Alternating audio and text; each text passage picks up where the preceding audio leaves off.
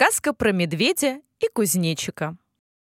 Жил-был в зеленом лесу бурый медведь. И любил он хвалиться, что такой большой и сильный. Сядет на бревно, а оно под ним трещит. Обнимет могучее дерево, а оно от его силы дрожит. Встанет на середину реки, и даже поток воды не может его сбить. Вот какой сильный медведь. А когда свои лапы вверх поднимает и встает на две ноги, то, кажется, до солнца может достать и с неба его снять. Но хоть и был медведь большой, но вел себя плохо. Никому не помогал и смеялся над маленькими. Попросила птица перенести ее гнездо на другое дерево, где солнышко греет. А медведь машет головой. «Нет, не хочу. Вот вырасти и сама будешь себе помогать», — смеялся он. Пришлось переносить гнездышко маме птицы и папе самим. Хорошо еще белки помогли. О помощи просил заяц. «Медведь, медведь, ты такой большой! Достань мне самую большую морковку из земли. Я маленький, и мне сил не хватает». Бурый его в ответ только обсмеял. Но больше всего он издевался над кузнечиком. Как увидит, так начнет. «Ты такой маленький, хрупкий, как соломинка. Что от тебя толку? Прыгнешь высоко, да только ветер сдует. Ты даже меньше моего когтя». Обижался зеленый кузнечик, Сядет на травинке и думает, почему он такой маленький?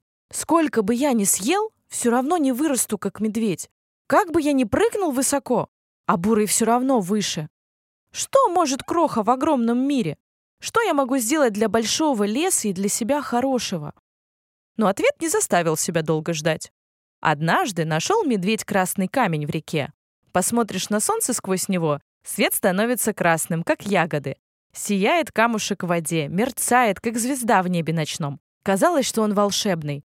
Медведь, конечно, всем о нем рассказал. Я царь леса и заслужил находку. Вот только лапы у медведя огромные, когти большие, а камушек был маленький. Сложно ему держать богатство. Каждый раз переживал, что выронит или потеряет.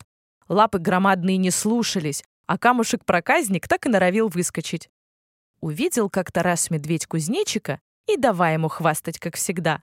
Зашел я в реку, а она меня, как не пытается сбить с ног, но все равно не может.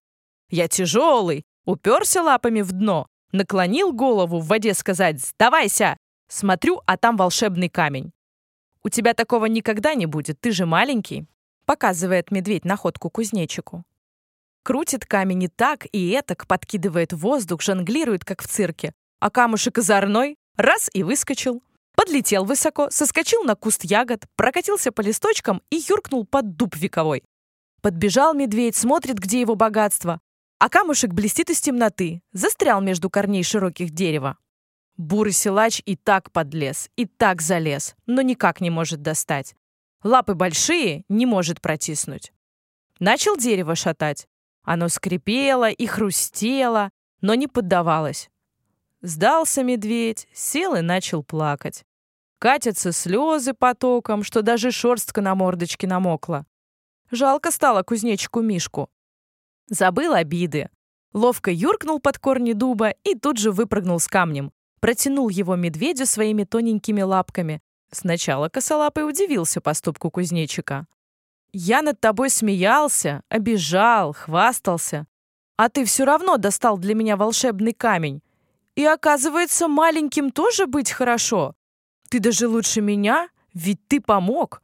А я никогда никому не помогал. Мне теперь очень стыдно. Прости меня, пожалуйста. Прощу, конечно. Медведь, а знаешь, твой камень и правда волшебный. Почему? Удивился Бурый. Он дарит дружбу. С тех пор в лесу можно было часто увидеть, как большой медведь катал на спине маленького кузнечика. Они помогали всем зверям и птицам. Где-то нужна помощь Бурова, а кому-то кузнечика Юркова. Подружились они на века, вот такой камень принесла река.